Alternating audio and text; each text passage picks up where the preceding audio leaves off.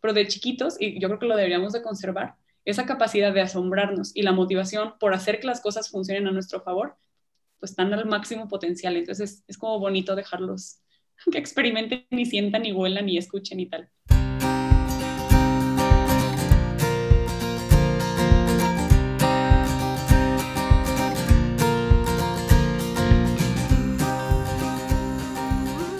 Hola, bienvenidos a su podcast Entre Tomas. Yo soy Brenda. Yo soy Abril. Y hoy vamos a hablar un tema bien padre y bien importante. Como ciudadanos promedio, no nos preguntamos mucho sobre qué está pasando en nuestro cerebro estructuralmente y fisiológicamente, ¿no? Es un órgano que, pues si bien sigue siendo un misterio para la ciencia, cada vez conocemos más sobre él y pues ya hay mucha información y cada vez más sobre el desarrollo del cerebro en los bebés y cómo esto se va alineando con su personalidad, con su carácter, su manejo de emociones y pues con mil otras cosas que vamos a aprender hoy.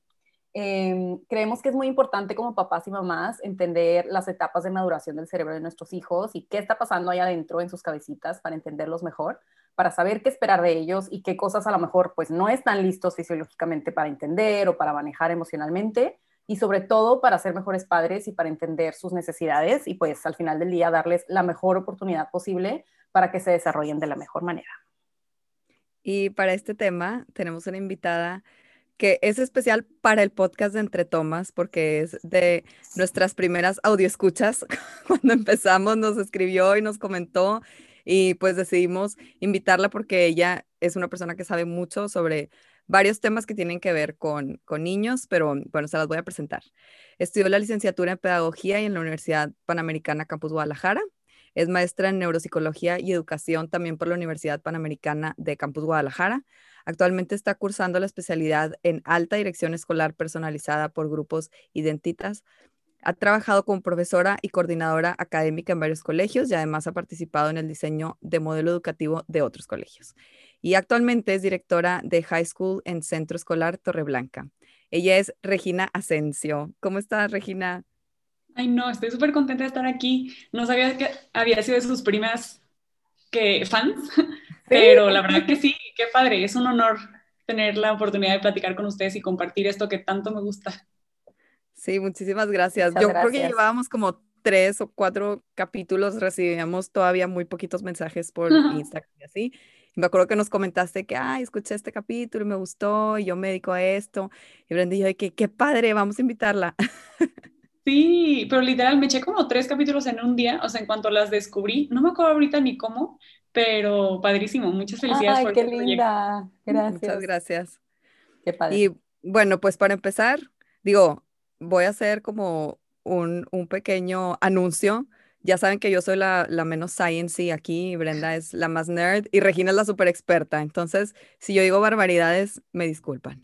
Entonces, para empezar a meternos a este tema, ¿nos puedes platicar sobre las diferentes áreas y sus funciones y en qué orden y a qué edades se desarrollan las diferentes áreas del cerebro? Claro que sí. La verdad es que el cerebro es una máquina espectacular que tenemos integrada en nuestro cuerpo se puede dividir de mil maneras, ¿no? O sea, lo podemos ver desde una división neuronal, una división como en funciones, este, hay infinidad de formas de categorizar el cerebro. Yo creo que para efectos de la plática que, tenemos ahorita, lo que más práctico es, es entender las áreas en cuanto a las funciones del cerebro, ¿no? Y lo podemos dividir en lóbulos por el momento. Es el lóbulo frontal, que es prácticamente lo que está acá, el lóbulo parietal, que es como esta sección de acá, el lóbulo occipital, que es acá más atrás, eh, y los lóbulos temporales que están a los lados, ¿no? Obviamente hay, hay más áreas, ¿no? Está el cerebelo, el, área de Broca, etcétera. Pero en cuanto a temas como de motricidad y de desarrollo, estos son como los más importantes. Obviamente también los estudios más recientes del cerebro nos hablan de una interconexión entre hemisferios, entre lóbulos y, y de neuronas. Entonces, como que cada vez se quita más el mito de que el lado del derecho del cerebro es lo creativo y el lado derecho es como lo matemático, ¿no?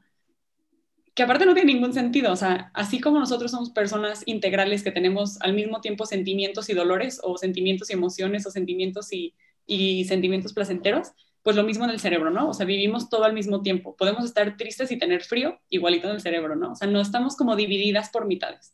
O sea, esas creencias de que eres zurdo y por eso eres bien creativo, o sea, nada que ver, ¿no? eso no, no, existe. Yo creo que es alguna coincidencia, ¿no? Y luego ves a los diestros siendo súper creativos, haciendo unas súper pinturas o, o, no sé, desde la concepción de la creatividad como que hay ciertas cositas que a mí no me terminan de convencer. Pero bueno, creo que como todo, mientras más estudios hay, mientras más información tenemos, más fáciles de, de comprender. Y la verdad es que ir entendiendo cómo estas partes del cerebro, como, como lo que son, el lóbulo frontal que se encarga como del movimiento, de solucionar ciertos problemas, de la concentración, eh, que sí delimita ciertas como características de humor y personalidad. Si se fijan, son cosas muy distintas, ¿no? Antes se pensaba que lóbulo frontal, solo movimiento. Entonces, si tú caminas, está aquí. Si tú levantas el dedo, está acá. Pero no, también tiene que ver con tu personalidad y con tu humor, ¿no? Que son cosas, como que dices, 100% distintas, pero pues todo se procesa donde mismo. El lóbulo parietal, como les decía, que es esta parte de aquí, como la mollera de los bebés, tiene que ver un poquito con el desarrollo del lenguaje, con la percepción, eh, percepción visual tal cual, o sea, lo que nos, nos llega a los ojos, con la conciencia corporal y con la atención, ¿no? Si se fijan, ahí ya tenemos como una similitud entre el lóbulo frontal y el lóbulo parietal, hay dos partes que se encargan del movimiento y de la conciencia corporal, que tienen todo que ver, ¿no? O sea, que tienen que ver con el equilibrio, que tienen que ver con nuestra postura, con ser funcionales al caminar, al correr o tal. El lóbulo occipital que está acá atrás, ese sí es un poquito más enfocado a temas de visión y a temas de percepción. Pero lo decíamos ahorita, tiene también relación con el lóbulo parietal, que también se encarga de ciertas partes como de la percepción, ¿no? Dimensión, este, no sé, o sea, si yo tengo, por decir algo, mi vaso aquí, alcanzarlo tiene que ver con la percepción, aunque no lo esté viendo directamente y así, ¿no? Así es como se interconecta todo. Eh, los lóbulos temporales que están a los lados tienen que ver con la audición, meramente por un tema físico, funcional, junto a las orejas, con el lenguaje, porque nosotros aprendemos a hablar a través de lo que escuchamos, y con la memoria, ¿no? Algunos tipos de memoria, este, memoria a corto plazo, porque si estamos teniendo una conversación, logro recuperar la información de lo que ustedes me están diciendo y luego procesarlo, ¿no? Eh, la memoria a largo plazo y la memoria como más operativa se ve en todas las partes del cerebro, dependiendo de dónde esté. Oye, la memoria para, no sé, andar en bici, ¿no? Que es algo muy operativo que automatizamos. Pues tiene que ver con todo, porque tiene que ver con mi conciencia corporal, con mi capacidad de ver hacia dónde voy eh, con mi equilibrio, entonces ahí es como se interconecta todo un poquito. Y esa es, no sé, esa es la parte que como que más me emociona, sentir que todo sirve para lograr. Sí, que ahí es donde son estas como ramificaciones donde se conectan, de que todo lo que está pasando en tu cerebro. Sí, y luego también es complicado de explicar. Entonces, digo, creo que normalmente como que logro llegar al punto, pero si sienten que me estoy yendo por las ramas, por favor, aterrícenme, para mí esto es una clase de... No, está perfecto. esto es una clase literal. Voy a no, y aparte en este podcast sí nos vamos por las tangentes bastante y está bien. A donde nos lleve la ah, plática. Buenísimo. es, que, es que da para platicar mucho y luego todas tenemos alguna, eh, eh, alguna experiencia, perdón. Eh, no sé, yo de chiquita no gateé, entonces eso quiere decir que soy más tonta de lo que debería ser. No, o sea, como que siempre tenemos experiencia o conocidos o, o cosas que aportar, entonces ustedes, ustedes pregunten, está padrísimo. Perfecto. Claro, y qué bueno que, que comentas eso porque sí viene más adelante las preguntas. Todo este tema que sobre todo los papás nos vamos preocupando con los niños de que, oye, es que no, no se sienta o por qué no ha hablado o lo llevo a estimulación o no, que bueno, más adelante te vamos a preguntar, pero sobre todo ahorita en la pandemia me ha pasado mucho con mamás amigas o con los que, porque ya metí a mi hijo de estimulación porque yo soy esa preocupona que, ¿por qué todavía no gatea? Y comparándolo con el mayor y así, ¿no? Pero a lo que iba es que no sé cómo ha afectado la pandemia o por qué, si pues los niños igual tan chiquitos, pues no iban tanto, no, no iban al kinder, no es como que tenían muchas actividades sociales y aún así la mayoría están en otras etapas. O sea, me decía la maestra, no necesariamente retrasados, porque algunos hacen cuenta que se están brincando el gatear y, y, de estar sentados ya se están parando porque ven a los hermanitos y ya están caminando. Y otros tipo no hablan, este, ya saben, no, no están socializando, no gatean, no se comunican, un chorro de cosas que, que, decimos, pues, ¿cómo les está afectando la pandemia también a los bebés en su neurodesarrollo? ¿Qué está pasando, no? Y ahí me gustaría hacerte, perdón, eh, sumar un poquito a esa pregunta, porque creo que es importante darnos cuenta que, pues, una parte del desarrollo, claro que es genético y, y viene de, pues, de, tu cerebro como una planta, ¿no? Que va creciendo porque va creciendo normal. Y, pero otra parte es, experiencial, ¿no? O sea, otra parte del, del, crecimiento y el desarrollo de tu cerebro tiene que ver con tu entorno 100%. Así como lo dijeron, es súper correcto, ¿no? O sea, tenemos factores biológicos que tienen que ver con la genética propia de, que nos heredaron nuestros papás, que tiene que ver con la epigenética, que son factores del ambiente sobre nuestros genes. Por ejemplo, no sé, si nacieron en India, que hay cierta calidad del aire y que se va afectando eh, de generación a generación ciertas cosas en nuestros genes, pues nacemos con eso. Si vivimos acá en México, entonces somos menos aguantadores para el frío, pero si nacemos en Alaska, igual somos un poquito más. Esas cositas son epigenética. Y los eventos biológicos. ¿Qué eventos biológicos puede haber? Este, pues, millones, ¿no? Este, si tu mamá fumaba, si naciste prematuro, si naciste a término, si te atrasaste, si te dio un resfriado cuando naciste, si te dio varicela de chiquito, si no te dio, o sea, todo eso tiene que ver con eventos que biológicamente tienen alguna carga sobre nosotros, ¿no? Luego no me gusta decir como que afectan porque la gente como que lo ve como negativo, pero pues algo nos sucede, ¿no? Este, a veces bueno, a veces malo o tal. Y también tenemos los factores ambientales y las experiencias. Es súper distinto. O sea, por ejemplo, ustedes, ¿no? Son hermanas alguna de ustedes, o sea, vivieron con los mismos papás en la misma casa, con las mismas situaciones, ni siquiera se parecen físicamente tanto, ¿sabes? O sea, una nació antes, otra después, una nació con un papá más joven, otra con un papá un poco más grande, este, sus temperamentos son distintos, por más que se lleven muy bien, pues una puede ser más, más nerd, la otra un poco menos, una, ¿sabes? Más ordenado, una un poco menos, todo eso tiene que ver. La cultura, aunque la hayan vivido similar, pues ahorita Brenda está en Alemania y está viviendo otro estilo. Este, tú estás acá en México, Abril, entonces, bueno, cambia un poquito. Ahorita pues ya son adultas y lo que sea, pero si hubiera sido más chiquita, pues influye muchísimo. La educación de los papás tiene que ver.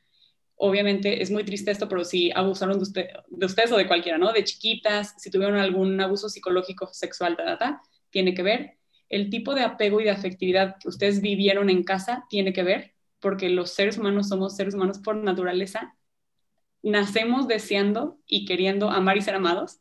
Eh, es importantísimo y nos ayuda a consolidar ciertos procesos también como de neurodesarrollo, la situación familiar, estilos de crianza, hay un sinfín de cosas que tienen que ver con los factores ambientales. Y la parte bonita de esto, lo que a mí más me gusta decir es que todos tenemos potencial, ¿no? O sea, normalmente digo, todos los niños tienen potencial porque efectivamente, por más que hayamos nacido en el norte, en el sur, en el oeste o el este, pues tenemos posibilidades de modificar un poquito lo que hay a nuestro alrededor, ¿no? Eh, sí existen situaciones más precarias que otras, o sea, por supuesto que los niños que nacieron con un nivel socioeconómico malo, con una cultura muy golpeada, con abuso infantil y tal, pues tienen una carga de factores ambientales más fuerte, pero no quiere decir que estén destinados al fracaso, ¿no? O sea, ¿cuántos casos de éxito no conocemos que son, o sea, de darles todo nuestro respeto y admiración? Y entonces, no sé si con esto más o menos contesté, o sea, sí, o sea, mi duda es como en el, desarrollo en sí de todo lo que tiene que ir pasando, o sea, como by the book, porque pues ya sé que todos los cerebros son diferentes, pero lo que es como lo esperado, se ve afectado directamente entonces por todos estos factores del exterior, o sea, si me golpearon, si viví un temblor, si no sé qué, directamente va afectando a cómo se va desarrollando cada una de las áreas de mi cerebro. Sí tiene que ver. Les voy a hacer ahorita como un recorrido de el neurodesarrollo como esperado para que ustedes puedan ver así como muy puntualmente, ¿no? Al nacer tiene que suceder esto, a los dos meses tiene que suceder esto y así, porque el neurodesarrollo habla de una, pues sí, progresiva adquisición de habilidades que es lineal y que es un proceso continuo. Entonces, ciertos eventos traumáticos sí pueden afectarlo. Ahora, quiero hacer como un pequeño disclaimer aquí. Si hay algo que interrumpa el neurodesarrollo o que no permita que sea perfecto, no es que esté ya echado a perder un niño, ¿no? O sea, si a los cuatro años, digo, a los cuatro al año no caminó, no pasa nada, quizás al año y medio lo logra, ¿no? Pero sí lo tenemos que tener muy presente porque como es un proceso continuo y lineal, conviene que se dé de manera armónica, ¿no? O sea, lo, lo correcto y lo deseable es que se cumpla con esto, que tengamos la información aquí en la mano para poder corregir oportunamente y que tampoco sobreestimulemos o adelantemos ciertos procesos. Entonces, empecemos, ¿no? Así. de forma oficial. ¿Perdón? La clase oficial. Sí. Ahora sí, oficialmente empezamos. Eh, en el embarazo, se empieza a crear el sistema nervioso, que es una cosa preciosísima, tiene que ver con el cerebro, médula espinal y todo, ¿no? Eh, y a partir de ahí se va creando algo que algunos expertos llaman la lógica natural del movimiento. Me encanta el nombre porque en serio tiene muchísima lógica. Esto quiere decir que hay una habilidad que se va concatenando a otra y poquito a poquito vamos apilando nuevas habilidades. Una habilidad es tan sencilla como estirar los brazos, este, darnos la vuelta, todas esas cositas chiquitas que ahorita como adultos nos parecen muy sencillas, pero para un bebé es complicado, ¿no? Los bebés al nacer nacen hechos bolita, ¿no? O sea, apretaditos, con las manos dobladas, las manitas en, como en puñitos. Un puño. Y esto es bueno porque habla de un sistema nervioso organizado, ¿no? Eso es lo que conocen los bebés. O sea, ellos nacieron hechos bolita. Ellos estuvieron nueve meses formándose hechos un churrito, ¿no? Por más que brincaran y dieran vueltas en, en la mamá, nacen hechos bolita. Al nacer empiezan a recibir millones de estímulos. O sea, nosotros ya estamos acostumbrados, pero los pájaros, el camión, el del gas, este, la mamá que grita, las fotografías de las tías, todos esos son estímulos nuevos que los niños no conocen. O sea, ellos estaban en un lugar calientito, obscurito, felices. Entonces, mantenerse hechos bolita es un lugar seguro, ¿no? Por eso también hay como ahorita están de moda. El fular y todo. ¿Qué es eso? Claro, porque los mantienes ¿no? ¿Qué es eso? Es un chal. O sea, un chal literal como, como un rebozo donde te pones al bebé que claro que ya hay carísimos, super fancy, ya sabes de que el de elástico, el que hace que tu bebé se duerma 12 horas seguidas. Tipo... El de la cabecita, el que lleva las piernas, no, hay unas cosas, maravillosas. Pero el punto es que esté pegado a ti como en esa posturita, ay, perdón, Regina, o sea, como, como que el punto es por todo este fomento del apego y de que el skin to skin y bla, bla, bla. O sea, si el niño está pegado contigo, pues dicen, va a sentir el calor de la mamá, es como un lugar de seguridad para él, obviamente pues estás fomentando eh, el apego porque está contigo dormido ahí todo el tiempo. Y también, pues, es manos libres. Entonces, tú puedes estar haciendo cosas. Y, ya me convenciste con eso. Sí. Digo, la verdad, a mí no me han funcionado. O sea, a mi grande nunca le gustó, o sea, se esperaba y se salía. Y al chiquito, porque al grande le di pecho muy poquito. Y al chiquito sí, entonces como que me olía. Entonces, en vez de tipo calmarse, estaba buscándome todo el tiempo, así de que, ¡ah, dame más! Entonces, no. no funcionó. ¡Qué risa! Lo puedes poner atrás como mochila, ¿no? ¿O no? Sí, hay, hay, mil diferentes tipos como para cargar, no sé cómo se dice, como de posiciones. Cangurera. Ajá, pero bueno, la verdad yo soy cero, se dice como porteador o portear, o como dicen, portear, ajá. Pero bueno, hay expertas de porteo, entonces ese es otro tema. Es toda un área así de venta con todo un marketing detrás. A ver, y es muy bueno, ¿no? Y por estos principios tan sencillos, que te huela, que sienta tu calorcito, es a lo que está acostumbrado. Así como a Abril no le funcionó, hay mamás a las que les funciona. Ahora sí, crianza lo que te acomoda y lo que te hace feliz a ti y a tu bebé. Este, mm, ah, con esto, regresándome a ese punto, eh, bueno, la flexión, la flexión es importante y poquito a poquito vamos a ir viendo cómo esta lógica natural del movimiento nos permite como ir, ir aumentando habilidades. Algo importante que sucede paralelo a esto es que los bebés desde recién nacidos este, digo, los estudios más actualizados que he leído y así, dicen que sí pueden enfocar en temas visuales objetos planos en blanco y negro o en blanco y rojo o así como en muy contrastantes.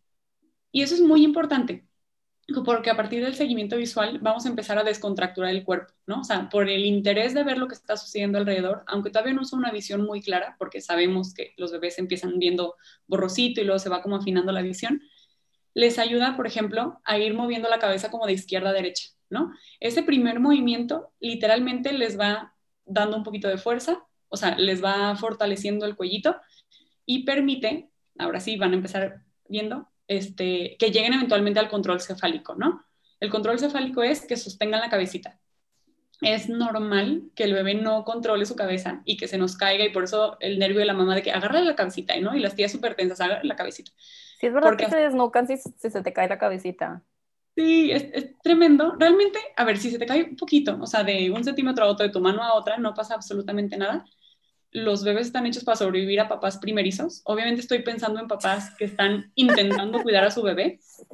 Eh, sí existe la posibilidad de alguna lesión cerebral en caso de un golpe fuerte, como nos puede pasar a nosotras. O sea, si a mí me cae ya ahorita algo en la cabeza, pues lesión cerebral y listo pero en el marco de que los papás estamos intentando hacer todo lo mejor, no pasa nada. O sea, si da un golpecito con la puerta al meterlo a su car seat o así, no pasa nada. O sea, igual, se pero igual llora. Quiero hacer una pregunta a corte comercial, pero entonces, porque los bebés tienen la cabeza como muy aguada todo el tiempo, o sea, digo, no todo el tiempo, o sea, de muy bebés, y ya ves que tienen abierto como aquí, que bueno, eso luego la mollerita, no sé, se les va cerrando, Pero pues esto quiere decir que están más expuestos los cerebros o quiere decir que están más, porque yo a veces decía, pues tal vez están así aguados y son como de goma, no les pasa nada, ya sabes que sobreviven a muchas cosas, pero no sé si al revés, sea que son más delicados porque pues está como todo ahí muy expuesto.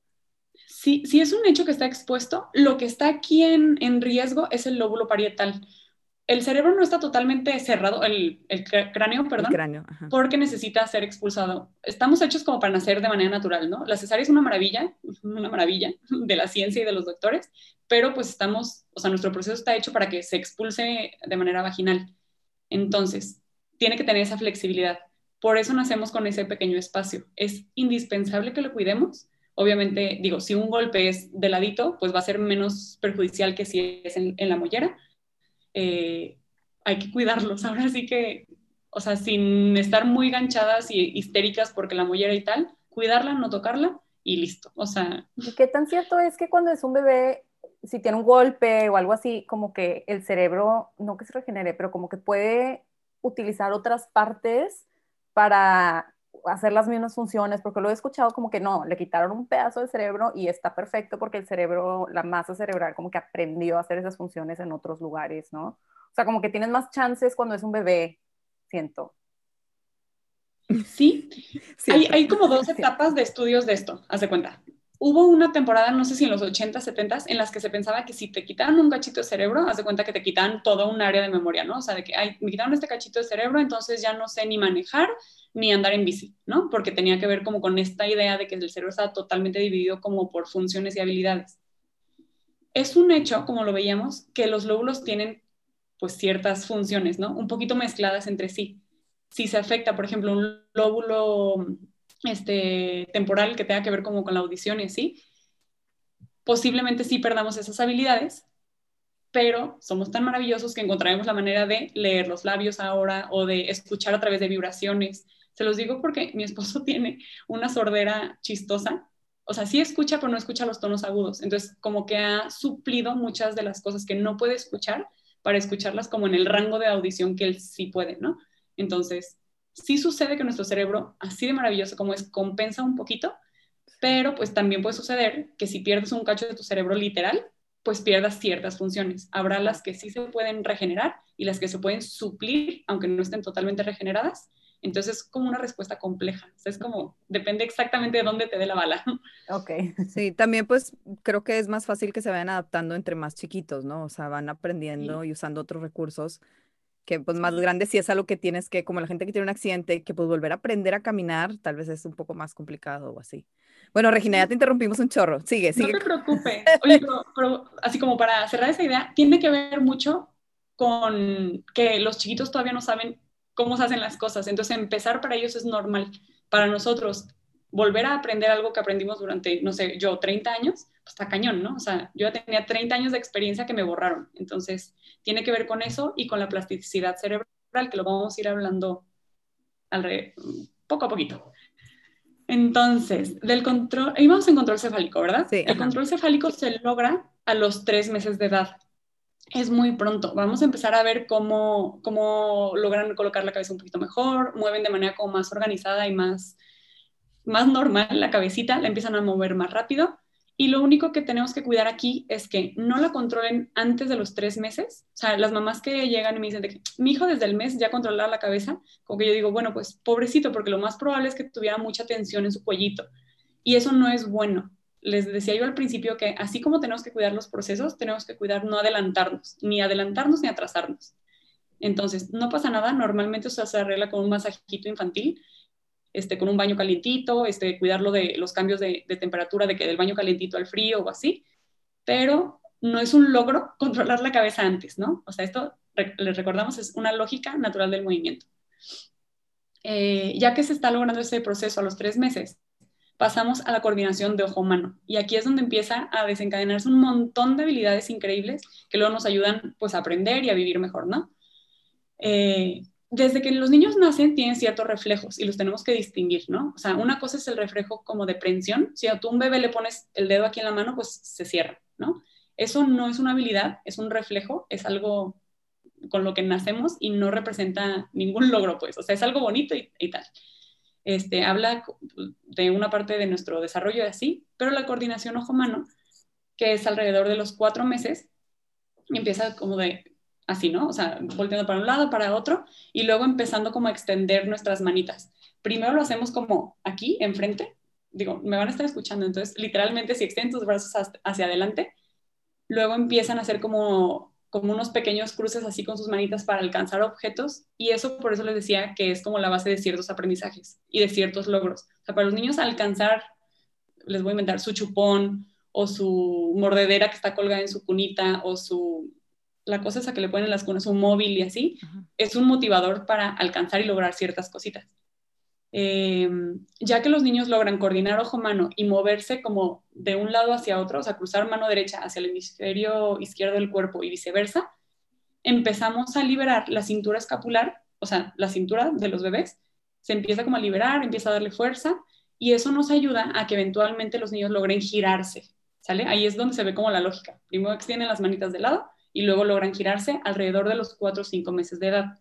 Wow, todo lo que tomamos o sea, por sentado. Yo es tipo, ah, pues ya, agarra sus cosas. Giro, ajá, de que no hay que lata porque ya no lo puedo cambiar, ¿no? O sea, como que todo eso tiene como una lógica realmente muy, muy real y, a mí se me hace como muy bonito, no sé, me da como ternura imaginarme todo lo que pasa en ellos. Sí, pero eh, que yo como mamá estaría como, ya son cuatro meses y medio y mi hijo no ha estirado la manita. Ah, sí, es que aparte porque y, solemos comparar mucho de que, ¿cómo? O sea, a mí me pasa hace poquito porque mi hijo no se quiere parar, o sea, en los piecitos, digo, todavía no gatea, pero veo bebés de amigas que tienen seis meses, o sea, tres meses menos, y tipo ya parados, y dije que yo, ¿por qué ya está parada tu hija y este niño no se quiere parar? Entonces también cuando empezamos a comparar nos estresamos más de que irá retrasado, tendrá algo, o sea, como que ya luego, luego tu cerebro vuela de como si algo estuviera mal, ¿no? No, y lo que platicamos alguna vez en un episodio, como que los estándares se van incrementando cada vez más, al punto que si tu hijo no es un niño genio, güey, ya es tipo, ay, mi hijo no habla tres idiomas y ya tiene dos años, de que es normal, o sea, que un niño en la vida fue un niño súper dotado no significa que todos los niños ahora tienen que estar así como que lo más avanzados. Estoy súper de acuerdo. O sea, justo, bueno, preparando estas preguntitas y así, como que yo estaba pensando, no sé ni por qué, en las mamás que luego me dicen de que, oye, pues mi hijo ya lee y escribe, tiene cuatro años, ¿no? Yo como que digo, mira, me da mucho gusto que lo haga, pero a mí me sorprende, o sea, como persona, ¿no? Y sin ofender a nadie, o sea, cada mamá tiene sus ideas y sus formas, pero como que digo, a mí me sorprendería más que me dijera, y mi hijo juega súper bien, es súper respetuoso, intenta ayudarme en casa, este, recoge sus calcetines, o sea, eso es lo que le toca, ¿sabes? O sea, se inventan mil juegos, este, se ensucia y recoge, o sea, como que esas cosas me parecen más adecuadas a la edad y creo que estresan menos al niño. Hay niños que sí son extraordinarios, que son así fuera de lo normal y que sí pueden hablar, leer, escribir siete idiomas a los cuatro. Está padrísimo. Y también me parece apasionante cómo entenderlos. Pero, no sé, como que yo soy un poco más relajada en ese sentido, ¿no? Como que digo, pues si en primero de primaria empieza a leer, va a estar bien, ¿no? O sea, si jugó mucho, si corrió mucho, si está fuerte, lo va a hacer perfecto. Entonces, no sé, como que yo soy más relajada y van a ver ahorita cómo estas primeras habilidades son como muy seguidas, ¿no? Control cefálico a los tres meses, coordinación ojo-mano a los cuatro, el giro entre cuatro y cinco, pero después las habilidades que tienen que ver con caminar, saltar, andar en triciclo, ya se llevan más tiempo, ¿no? Porque son más complejas y son distintas. Entonces ahí como que nos va a dar un poco de tranquilidad. Creo, espero. Mm, ¿En qué me había quedado? Soy medio dispersa, ¿eh? No, sí, en las más estamos tipo, se me están viniendo mil preguntas a la cabeza. Pero igual es está padre, o sea, irte, ir como que jalando. Ajá, temitas. Pero bueno, Pero estábamos en, en, el giro, de que empiezan a, a, cruzar las manos como al lóbulo contrario y luego ya se empiezan a girar. Ah, perfecto. Y lo, lo importante del giro, ya, de, están girándose y se dan vuelta y da mucha ternura y nos ponen en muchos problemas porque luego se caen. Entonces, después del giro, lo que viene es el sentado. Y el sentado tiene como dos etapas. El sentado debe de suceder alrededor de los seis meses, no antes, porque el cuerpo no es lo suficientemente fuerte. El giro les va ayudando a tener fuerza, ¿no? Al girarse, los niños quedan a veces boca abajo y empiezan a trabajar como la espalda, ¿no? Empiezan a levantar el cuello, se ponen como lagartijas. Todo eso sirve muchísimo. La primera etapa del sentado debe de ser con apoyo. Eh, sentarte tú atrás de él y sostenerlo, este, ponerle almohaditas aquí, este, sentarlo en una sillita, pero, o sea, donde esté bien seguro para que no tenga como que estar compensando su cuerpito que se les va de lado. Y aquí hay como una, no un problema, pero una situación. Normalmente ahorita, por las modas y las tendencias y tal, la alimentación complementaria empieza a los seis meses. O sea, está bien, está perfecto. Yo de alimentación no soy experta, pero sé que empiezan los seis meses. Y la cosa que yo quiero decir es que si tu hijo no está logrando sentarse, pero tú lo quieres sentar para darle de comer, lo único que tienes que asegurar es que esté bien acomodado como de su espalda. ¿No? O sea, que para él no le esté costado trabajo mantenerse y al mismo tiempo darle de comer porque tu proceso va a ser un fracaso, sino que, o sea, como que cuidar ambas cosas. Si tu pediatra te dice, siéntalo y dale de comer, tú obedece, nada más siéntalo con el apoyo que necesita, ¿sale? Poco a poquito irás retirando el apoyo adicional y ya se va a poder sentar perfecto en su sillita. Este, pero sí, sí sucede, ¿no? O sea, que me dice, ¿y cómo lo siento? Así, sí, en serio se me cae y no le puedo dar de comer, o sea, las mamás pobrecitas, luego se frustran mucho porque ni una habilidad ni la otra, entonces se vuelve como un caos un poquito. Pero si es de los requerimientos para empezar a comer porque es peligroso, si están así, pues se pueden ahogar, ¿verdad? Más ahora con el BLW y así, los pedazos enteros y el niño con el cuello colgado, pues no, imposible. Y no le puedes poner como, como planta un palo de escoba y lo amarras.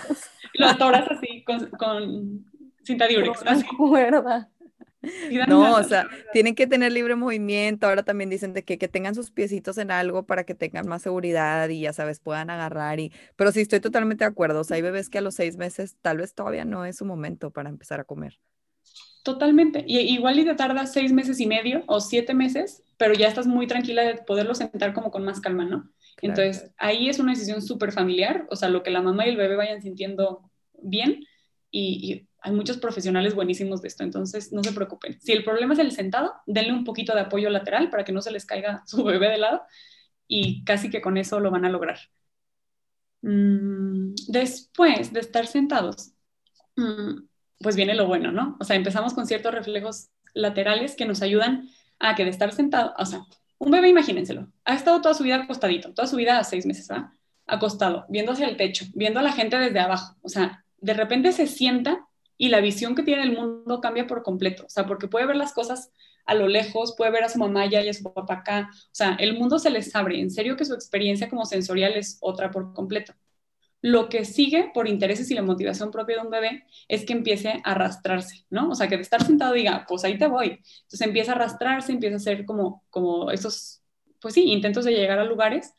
No todos los bebés se arrastran y no pasa absolutamente nada. O sea, sí, estas son como las habilidades que se pueden omitir y no sucede nada, pero sí sirve que se arrastren, sobre todo si es con patrón cruzado, porque arrastrarse pues es la base del gateo y les va dando cierta fuerza en sus, en sus brazos y en sus piernas, en su espalda y hasta en su abdomen, pues para después levantarse, ¿no?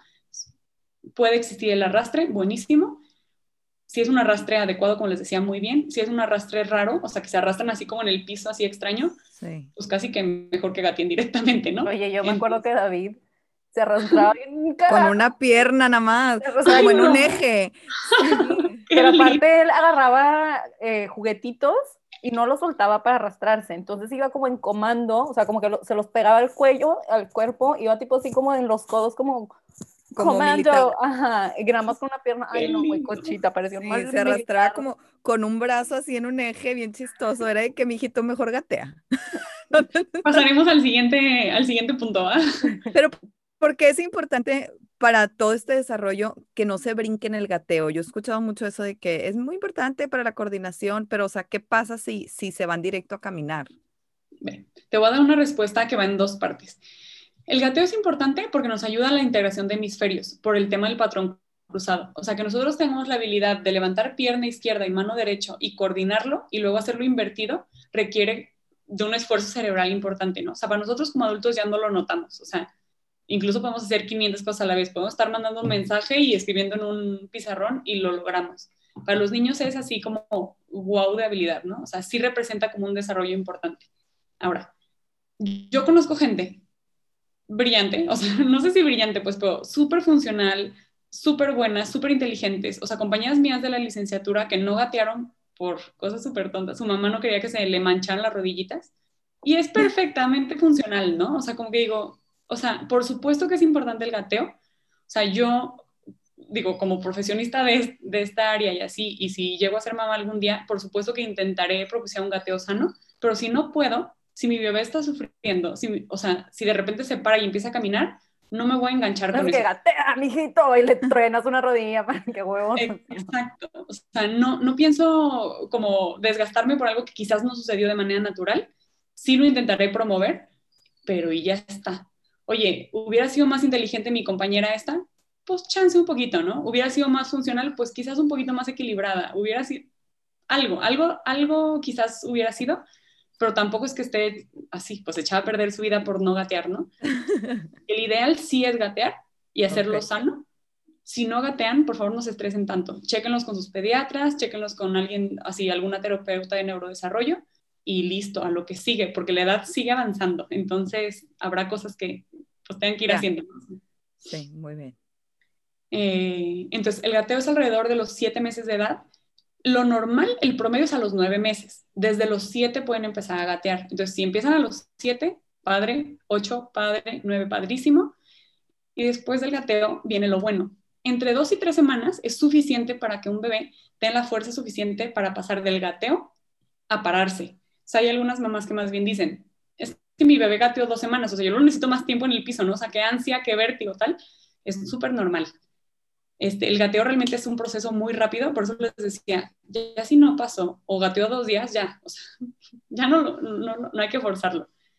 Y obviamente, o sea, la marcha empieza pues en muchos pasitos, ¿no? O sea, primero sostenerse a algún lugar y quedarse así parados, luego empezar a moverse de lado como en las paredes o agarrarse una sillita e irle empujando, mm, cuando se quedan de repente solitos y luego ya se caen al piso, o sea, todas esas cosas son parte del proceso de la marcha.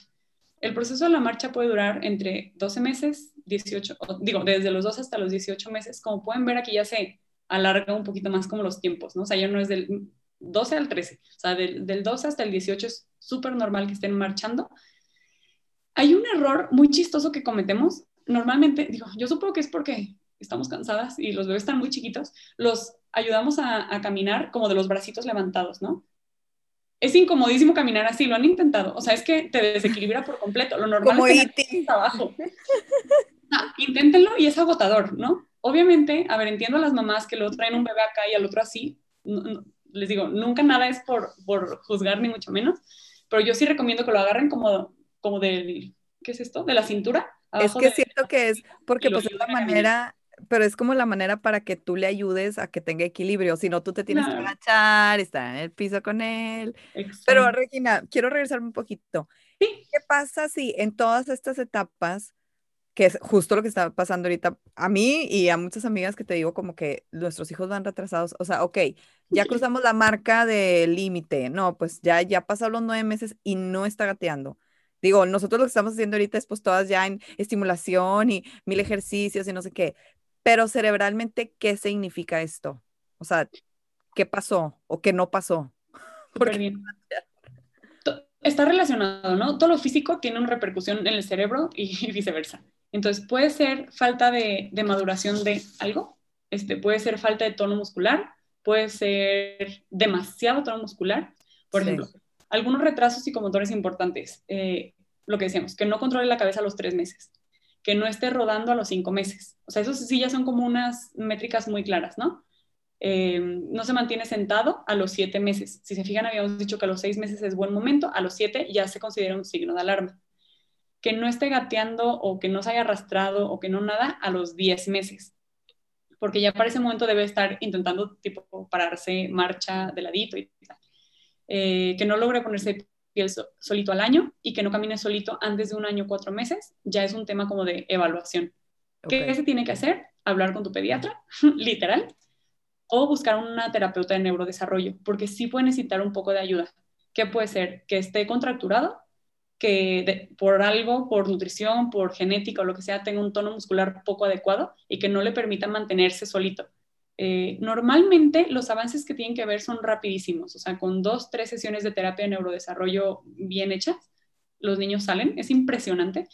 Eh, entonces, no sé si con eso respondí tu duda. O... Sí, no, claro, sí, sí, sí, justo por, por estas marcas que dices, siento que es porque nos empezamos a alarmar, ¿no? De que, oye, ¿qué pasó? O sea, ya debería, y te digo, y comparamos también de que, pues, el hermanito, el primito, no sé qué, pero, pues también me parece muy importante tener como la conciencia de estas señales, porque luego puede ser que se te brinque alguna y, tú creías que todo iba muy bien, Sí, de que, ¿qué pasó? O sea, porque no me di cuenta de que ya tenía que estar sentado hace seis meses, ¿no? No, y más porque es la única forma que tienes de comunicarte con el cerebro de tu hijo. Pero no te preocupes, si pasan seis meses nos vamos a dar cuenta, porque son tan seguidos estos cambios que se las puedo dejar casi por escrito como para que ustedes las tengan muy presente. Yo creo que esto sí es algo que deberíamos como de sabernos casi que de, que de memoria cuando estamos empezando a tener hijos, ¿no? O sea, que desde que mi hijo de aquí a los tres años, esto es lo que tiene que cumplir. Si se sale un poquito con estos signos de, de alarma, pues ya nos pues nos ponemos las pilas.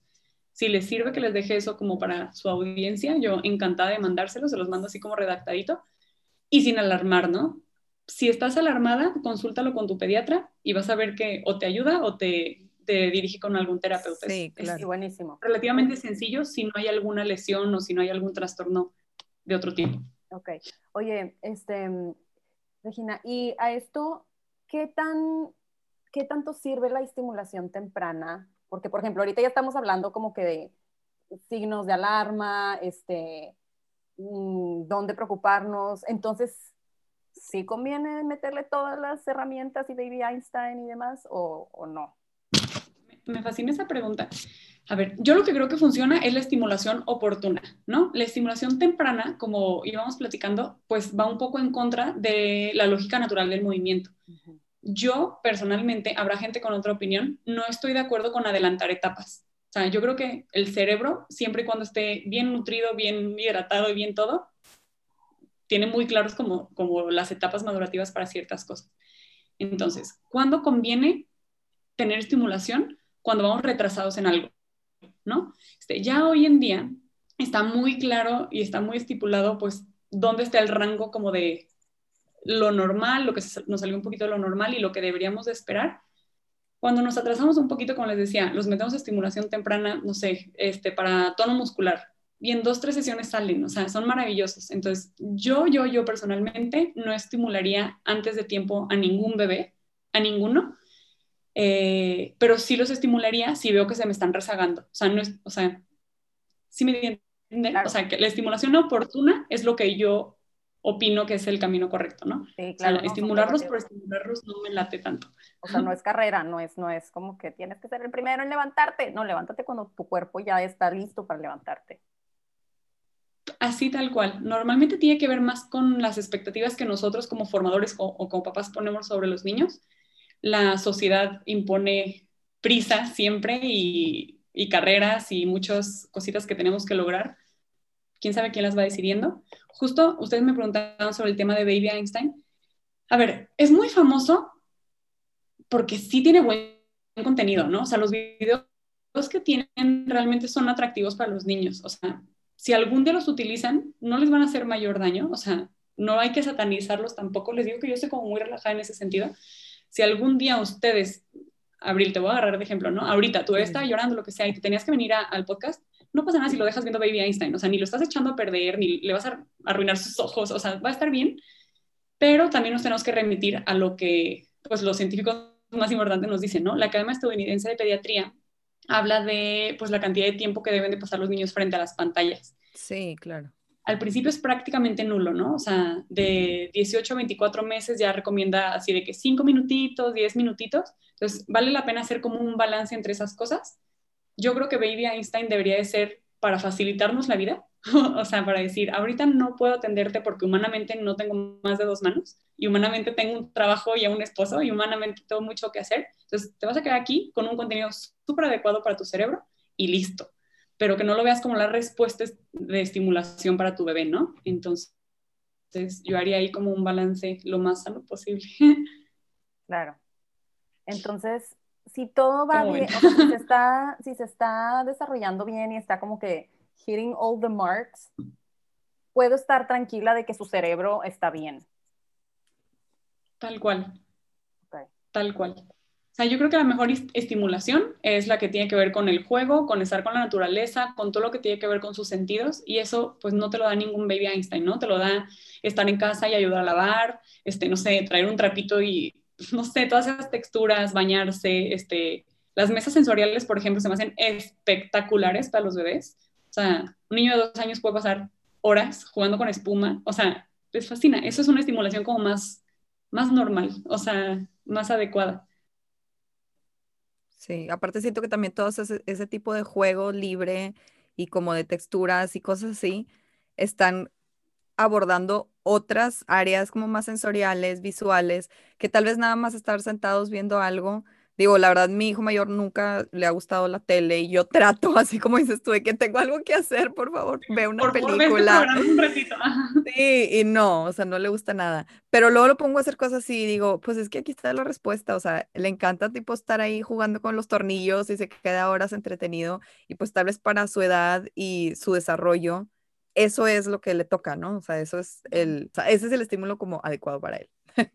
Pero es que aparte, súper bien, porque viste en el clavo, o sea, ¿cuántas veces no hemos visto a los niños con un juguete nuevo, espectacular, que le picas y suena, está cañón, y el niño juega con la caja? O sea, es que está muy trillado, pero es súper real, porque la caja le da oportunidad de pensar qué hacer con la caja, de qué color la quiere, por qué huele y así el cartón, este, porque tiene como unas cositas en medio y luego las despre o sea, tiene muchísimo que sacarle. No es que el juguete sea malo, ¿ok? O sea, como siempre, no hay que satanizar nada. Y hay juguetes súper bien pensados para el desarrollo de los niños pero darles la oportunidad de que piensen es muchísimo más estimulante para ellos. Conforme crecemos nos volvemos flojitos y la verdad es que nosotros lo queremos más, más fácil, ¿no? O sea, la computadora que te resuelva, el juguete que haga todo, la aplicación que te organiza la vida, pero de chiquitos, y yo creo que lo deberíamos de conservar, esa capacidad de asombrarnos y la motivación por hacer que las cosas funcionen a nuestro favor, pues están al máximo potencial. Entonces es, como bonito dejarlos que experimenten y sientan y vuelan y escuchen y tal. Claro. Oye, Regina, ¿y qué repercusiones puede tener en, en, un adulto, o sea, para ya cuando es adulto? A lo mejor no saltarse una de estas etapas de las que ya hablamos, pero por ejemplo, que vivió enfrente de la tele o, o que lo tenías así súper protegidísimo y pues nunca experimentó con texturas o, o sea, como que saltarte estos estímulos puede tener repercusiones graves o, o notables en el desarrollo cognitivo. Tiene mucho que ver, por ejemplo, normalmente este tipo de actividades, a ver si es un hijo o un hijo no, ¿verdad? Pero si tienes dos hijos, pues normalmente también tienen que ver con la parte social. Y todas esas cosas las aprendemos de chiquitos. Entonces, sí sucede que los niños que vieron mucha, mucha tele de chiquitos, les cuesta trabajo establecer ciertas relaciones sociales. A lo de siempre. Nosotros aprendemos a hablar con los demás hablando con los demás. Aprendemos a trabajar con los demás jugando con los demás. Entonces, sí es parte casi como de otras habilidades que vamos apilando, como siempre, no está echado a perder el humano por haber visto mucha tele. Si los papás así lo tuvieron que hacer porque mil razones, no pasa nada, pero sí les facilitamos la vida si les damos la oportunidad de entender estas cositas. Ahora, todas las habilidades que tienen que ver como con la parte muy académica, escritura, este, colorear y esas cositas, sí tienen que ver con el desarrollo como psicomotriz fino, ¿no? Todo empieza de lo más grande a lo más chiquito. Empezamos haciendo movimientos grandes, no sé, en la mesa sensorial dándole vuelta hacia mi espuma, no sé qué, así como con movimientos grandes, y luego nos vamos yendo a lo más chiquito. Luego llegamos a la pinza finita, a agarrar las cosas así como con tu dedito, a moverlas de, no sé, de un recipiente chiquito a otro. Entonces, sí nos ayuda muchísimo, o sea, nos hace un poco más fácil la vida, no es que nos eche a perder, pero sí nos facilita poder, pues, ir apilando habilidades más rápido y con más facilidad. ¿Qué, ¿Qué me dice? Pero ahorita que dices eso, porque me gusta mucho a mí todo el tema de, ajá, de lo sensorial y las texturas y así. ¿Y qué le dice a una persona que sabe de esto cuando un niño no, o bueno, rechaza las texturas o no es tan fan de embarrarse de pintura y de resistol y ya sabes? O sea, porque yo sé que si tú sabes que tu hijo tiene autismo, pues ya sabes que las texturas van a ser un reto. Pero un niño neurotípico que también no le gustan, o sea, ¿qué tiene que ver con sus habilidades sensoriales o qué es lo que me está diciendo eso? Que tiene una mamá muy neurótica que lo limpia todo el día. Oye, yo soy esa. O sea, yo, a ver, sin, sin criticar a mi mamá, fue, es extraordinaria, hizo todo lo que sabía hacer, pero yo sí era la típica que siempre estaba limpia y que siempre así, y a mí me cuesta todo. O sea, desde chiquita me acuerdo así, ir a la playa y que se me metiera como arena entre los deditos del pie. O sea, sí o sea, era una frustración, o sea, que yo decía, es que, o sea, y sigue siendo un tema para mí, ¿no? O sea, mancharme como de resistol y esas cosas las odiaba. Entonces, pues quizás no estoy tan arruinada, pero me hubiera gustado disfrutarlo más. tiene totalmente que ver con que les permitamos desde chiquitos ensuciarse y sentir, porque sí desarrolla como toda esta parte sensible y de los sentidos, las, las formadoras y mamás nos tenemos que relajar, punto. Tenemos que permitir que se sucien, este, que vuelan y que toquen y que prueben. Obviamente, digo, las cosas que se pueden comer, que las prueben, pero es que sí se desarrollan mejor. O sea, sí llegan habilidades como más rápido si les permitimos que toquen, porque pues no está esta, esta limitante de decir de que, ay no, y tú no te ensucies, y tú no te manches. pero, pero hay niños que no les gusta, o sea, mi punto es porque hay niños que realmente ah, claro, están las texturas y es tipo, ah, de que mete la mano el frijol, no, la harina, no, la masa. Entonces, y luego otras cosas, sí, como que también me viene esta duda de, ¿tiene que ver eso entonces con las cosas que les van a gustar, con las habilidades, con la personalidad? Tiene que ver mucho con la personalidad y también se vale, ¿no? O sea, digo, si a un niño le choca, no sé, sentir frijolitos o arena o así, pues digo, pobrecito, no lo metas a un arenero, pero quizás sí le gusta, no sé, jugar con crayolas, ¿no? Entonces, pues permítele que rompa crayolas, que pinte con crayolas, o sea, que haga un montón de cosas. Eh, quizás no le gusta sentir la sensación como de humedad después de jugar con espuma porque pues, te mojas y así. Es, que siento que yo sería así. Me, me choca sentirme húmeda, mojada, así como con arena pero hay otras cosas que sí pueden hacer. Oye, puede, no sé, jugar con canicas, digo, más grande, ¿verdad? Jugar con canicas, este, puede jugar corriendo, puede jugar en su tapete y con sus peluches. O sea, no tiene todo que ser un tema como tan sensorial de mojarte y mancharte, pero puede estar descalzo en una alfombra, que te sientes seco, tranquilo en tu cuarto, y ponerle una música bonita. O sea, todo eso sigue estimulando como, pues, los sentidos, ¿no? Entonces, si está haciendo tema de que el niño no puede porque le choca, pues tampoco lo hagan sufrir. O sea, hay otras maneras de estimular los sentidos, ¿no? Claro, este, claro. Hay tapetes preciosos que hacen soniditos o que como que crujen un poquito las texturas, eso sí nos gusta, a los que somos todos intensos. Hay otras maneras.